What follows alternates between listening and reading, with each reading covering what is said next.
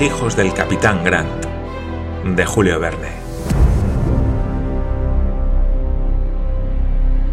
Parte segunda, capítulo 15. Australian and New Zealand Gazette.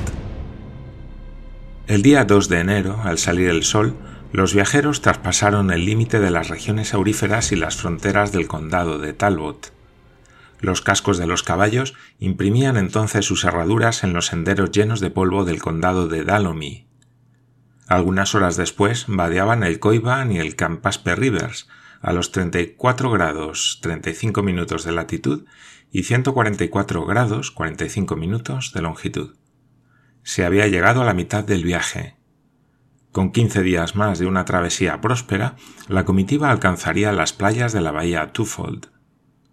Todos los viajeros gozaban de buena salud, realizándose respecto a las condiciones higiénicas del clima las promesas optimistas de Paganel. Había muy poca o ninguna humedad y el calor era muy soportable. No se resentían de él los caballos ni los bueyes. Los hombres tampoco se quejaban. Desde Camden Bridge no se registró el menor incidente digno de mención. La criminal catástrofe del ferrocarril obligó a Ayrton, cuando tuvo conocimiento de ella, a tomar algunas precauciones. Durante las horas de campamento quedó siempre uno de centinela, y por la tarde se renovaba la carga de las armas. Era incontestable que recorría el país una patrulla de malhechores, y aunque no había motivos para experimentar temores inmediatos, bueno era estar prevenido para lo que pudiera suceder. Inútil es decir que se tomaron estas precauciones sin dar de ellas conocimiento a Lady Helena y Mary Grant para no asustarlas. Glenarvan procedía debidamente. Una imprudencia o un descuido podían costar caros. No era además Glenarvan el único que se preocupaba de aquel estado de cosas. En las alquerías aisladas y en las estaciones, los labradores y los ganaderos tomaban precauciones contra todo ataque o sorpresa. Las casas se cerraban apenas anochecía. Los perros, sueltos en los cercados, ladraban al menor ruido, y no se veía un solo pastor que al reunir las reses para el encierro de la noche no llevase colgada del arzón su carabina. La noticia del crimen cometido en el puente de Camden motivaba aquel exceso de precauciones, y más de un colono, que solía dormir con todas las ventanas y puertas abiertas de par en par, echaba al anochecer los cerrojos la misma administración de la provincia dio pruebas de celo y vigilancia. Recorrían los campos destacamentos de gendarmería indígena. Se dio escolta a los correos, que hasta entonces habían andado sin ella. Precisamente aquel mismo día, en el acto mismo de atravesar los viajeros el camino de Kilmore a Heathcote, pasó el correo a todo escape levantando un torbellino de polvo mas por pronto que desapareció, Glenarvan vio relucir las armas de los soldados que galopaban a su lado. Hubiérase dicho que se había vuelto a aquella funesta época en que el descubrimiento de los primeros yacimientos arrojaba al continente australiano la escoria de las poblaciones europeas. Una milla después de haber atravesado el camino de Kilmore, se internó la carreta en un bosque de árboles gigantescos, siendo aquella la primera vez desde el cabo Bernuille en que los viajeros penetraron en uno de aquellos bosques que cubren una superficie de muchos grados. Se escapó de todos los pechos un grito de admiración al ver eucaliptos de doscientos pies de altura, cuya corteza fungosa tenía un grueso de cinco pulgadas. Los troncos, de veinte pies de diámetro, surcados por la corriente de una resina olorosa, se elevaban a ciento cincuenta pies del suelo sin una rama, sin un tallo caprichoso, sin nudo alguno que alterase su superficie. No hubieran salido más redondos de la mano del tornero. Era un bosque formado de millares de columnas del mismo calibre que al llegar a una gran altura se ensanchaban formando capiteles con sus ramas provistas en sus extremidades de hojas alternas, de las cuales colgaban flores solitarias en cuyo cáliz figuraba una corona vuelta del revés. Bajo aquella bóveda siempre verde el aire circulaba libremente. Una ventilación incesante absorbía la humedad del suelo. Los caballos, los bueyes y las carretas podían pasar holgadamente por el espacio que dejaban los árboles entre sí, perfectamente medido como por un hábil jardinero. No se encontraban grupos de árboles apretados y obstruidos por la maleza, ni era aquel bosque una de esas selvas vírgenes en que impiden el tránsito troncos caídos y bejucos inextricables que obligan al hombre a abrirse paso con el hierro y el fuego.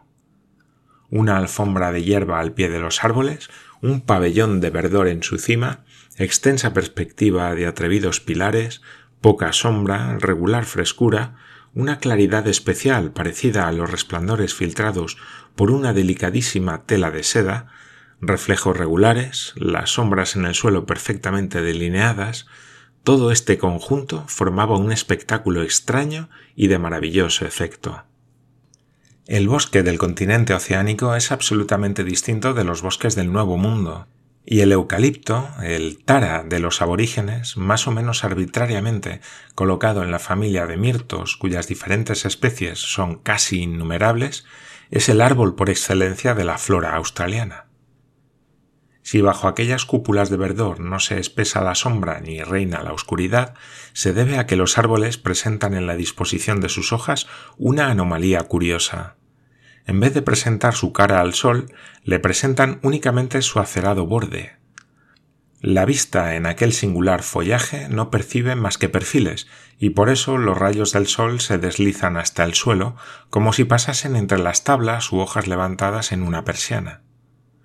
Todos hicieron muy sorprendidos la misma observación, y a todos se les ocurrió naturalmente preguntar a Paganel cuál era el motivo de aquella disposición singularísima.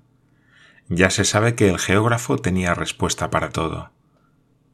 Lo que me pasma, dijo, no es la extravagancia de la naturaleza, pues la naturaleza sabe siempre lo que hace, pero los botánicos no saben siempre lo que se dicen.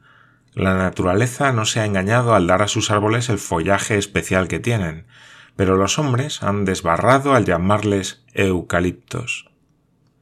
¿Qué quiere decir esa palabra? preguntó Mary Grant procede de un vocablo griego que significa cubro bien.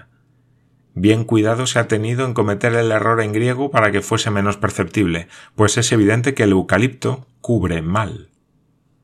Estamos de acuerdo, querido Paganel, respondió Glenarvan.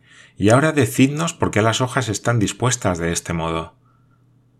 Por una razón puramente física, amigos míos, respondió Paganel, y que comprenderéis muy fácilmente en esta comarca en que el aire es seco, en que las lluvias son raras, en que el terreno está enjuto, los árboles no tienen necesidad de viento ni de sol.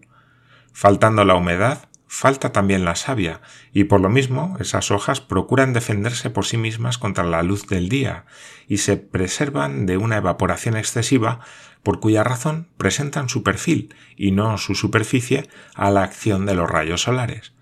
No hay nada más inteligente que una hoja. Ni más egoísta tampoco, replicó el mayor. Las que hay aquí no se han cuidado más que de sí mismas, sin tener para nada en cuenta a los viajeros. No había nadie que no estuviese hasta cierto punto de acuerdo con McNabbs, exceptuando Paganel, el cual, al mismo tiempo que empapaba su pañuelo en el sudor de su frente, sentía la mayor satisfacción al considerar que caminaba sin sombra bajo árboles frondosísimos. Sin embargo, aquella disposición del follaje era capaz de desazonar a cualquiera. La travesía de aquellos bosques se prolonga frecuentemente mucho, y es por consiguiente penosa, porque nada pone al viajero a cubierto de los ardores del sol. Durante toda la jornada fue la carreta avanzando lentamente por entre aquellas interminables líneas de eucaliptos. No se encontró ni un cuadrúpedo, ni un indígena. Algunas cacatúas habitaban las cimas de los árboles, pero tan altos eran estos que apenas se las distinguía, y su eterna charla se convertía en un casi imperceptible murmullo. A veces una bandada de cotorras, papagayos y periquitos cruzaban algunos de los rasos y los animaba con un rápido rayo de varios colores. Pero en general reinaba un profundo silencio en aquel vasto templo de verdor, y las pisadas de los caballos, una que otra palabra de los jinetes, el chirrido de las ruedas de la carreta, y de cuando en cuando un grito de Ayrton excitando a los indolentes bueyes, turbaban únicamente aquellas inmensas soledades. Al anochecer, acampó la comitiva al pie de unos eucaliptos que ostentaban el sello de un incendio bastante reciente ahuecados interiormente por las llamas en toda su longitud, parecían elevadas chimeneas de fábricas. No les quedaban más que la corteza, y ésta les bastaba para vivir lozanos. Con todo, esta mala costumbre de los squatters o de los indígenas destruirá con el tiempo tan magníficos árboles y desaparecerán como esos cedros seculares del Líbano que aniquila la torpe mano de los peregrinos. Olviné, siguiendo el consejo de Paganel, encendió fuego para la cena en uno de aquellos troncos tubulares, y así obtuvo muy pronto una llama considerable y el humo fue a perderse en el sombrío follaje. Se tomaron por la noche las precauciones requeridas y Ayrton, Mulrady, Wilson y John Mangles, relevándose sucesivamente, velaron hasta la salida del sol. Durante toda la jornada del 3 de enero, el interminable bosque multiplicó sus largas avenidas simétricas. Parecía que no había de concluir nunca. Sin embargo, a la caída de la tarde, las hileras de árboles se aclararon y a algunas millas de distancia, en un pequeño llano, apareció una aglomeración de casas. Seymour, exclamó Paganel. Seymour es la última ciudad que debemos encontrar antes de salir de la provincia de Victoria. ¿Es importante? preguntó Lady Helena. Señora, respondió Paganel, se trata de una simple parroquia que aspira a convertirse en municipalidad. ¿Hallaremos en ella una regular posada? dijo Glenarvan. Lo espero, respondió el geógrafo. Entremos, pues, en la ciudad, porque se me figura que no vendrá mala en nuestras distinguidas viajeras una noche de descanso. Mi querido Edward, contestó Lady Helena, Mary y yo aceptamos, pero a condición de no causar ninguna molestia ni retraso. Ningún retraso ni molestia, respondió Lord Glenarvan. Los bueyes están cansados y partiremos mañana al rayar el alba. Eran entonces las nueve. La luna se aproximaba al horizonte y no despedía más que rayos oblicuos anegados en la bruma. La oscuridad aumentaba poco a poco. Toda la comitiva penetró en las anchas calles de Seymour bajo la dirección de Paganel, el cual al parecer conocía siempre perfectamente lo que no había visto nunca. Pero su instinto le guiaba y llegó derecho a Campbell's North British. Se condujeron a la cuadra caballos y bueyes. Se metió la carreta en la cochera y los viajeros se trasladaron a habitaciones bastante cómodas. A las diez se sentaron a la mesa, en que se les sirvió una cena que, sin ser obra de Olviné, había sido por éste debidamente inspeccionada. Se veía en ella algo del genio del maestro. Paganel acababa de recorrer la ciudad en compañía de Roberto y dio cuenta de sus impresiones nocturnas en los términos más lacónicos no había visto absolutamente nada. Sin embargo, otro menos distraído hubiera notado cierta agitación en las calles de Seymour. En ellas se habían formado corrillos que iban en progresivo aumento. Se hablaba en la puerta de las casas, se interrogaban los habitantes con verdadera curiosidad y algunos periódicos eran leídos en voz alta, comentados y discutidos. Estos síntomas no podían escapar al observador menos atento y sin embargo para Paganel pasaron inadvertidos. El mayor, sin ir tan lejos, sin moverse de la posada, se dio cuenta de las zozobras que tan justamente experimentaba la pequeña ciudad. Diez minutos de conversación con Dixon, que tal era el nombre del locuaz posadero, le pusieron al corriente de todo, pero no dijo una palabra. Solo cuando después de cenar Lady Glenarvan, Mary y Roberto Grant pasaron a sus habitaciones, el mayor detuvo a sus compañeros y les dijo Ya se ha averiguado quiénes son los autores del crimen cometido en el camino de hierro de Sandhurst.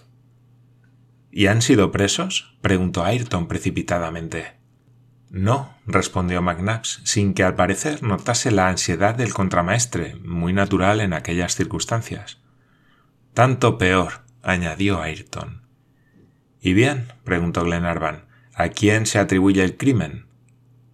Leed, respondió el mayor presentando a Glenarvan un número del Australian and New Zealand Gazette, y veréis que el inspector de policía no se engañaba. Glenarvan leyó en voz alta el siguiente párrafo. Sydney, 2 de enero de 1866. Nuestros lectores recordarán que en la noche del 29 al 30 de diciembre último sobrevino un accidente en Camberwell Bridge, a cinco millas de distancia de la estación de Castlemaine, ferrocarril de Melbourne a Sandhurst. El tren directo que salió a las 11 y 45 minutos, lanzado a todo vapor, se precipitó en el río Luton. El puente de Camden había quedado abierto al pasar el tren. Numerosos robos cometidos después del accidente y el cadáver del guarda, que apareció a media milla de Camden Bridge, probaron que la catástrofe era el resultado de un crimen. En efecto, resulta de las investigaciones de la policía que el crimen se debe atribuir al grupo de malhechores que seis meses atrás se evadieron del presidio de Perth, Australia Occidental, en el momento de irles a trasladar a la isla de Norfolk, situada al este de Australia. A esta isla confina el gobierno a los penados reincidentes e incorregibles. Los evadidos son 29 y están mandados por uno que se llama Ben Joyce, malhechor de la más peligrosa especie, que meses atrás llegó a Australia no se sabe en qué buque y a quien la justicia no ha podido hasta ahora echar el guante.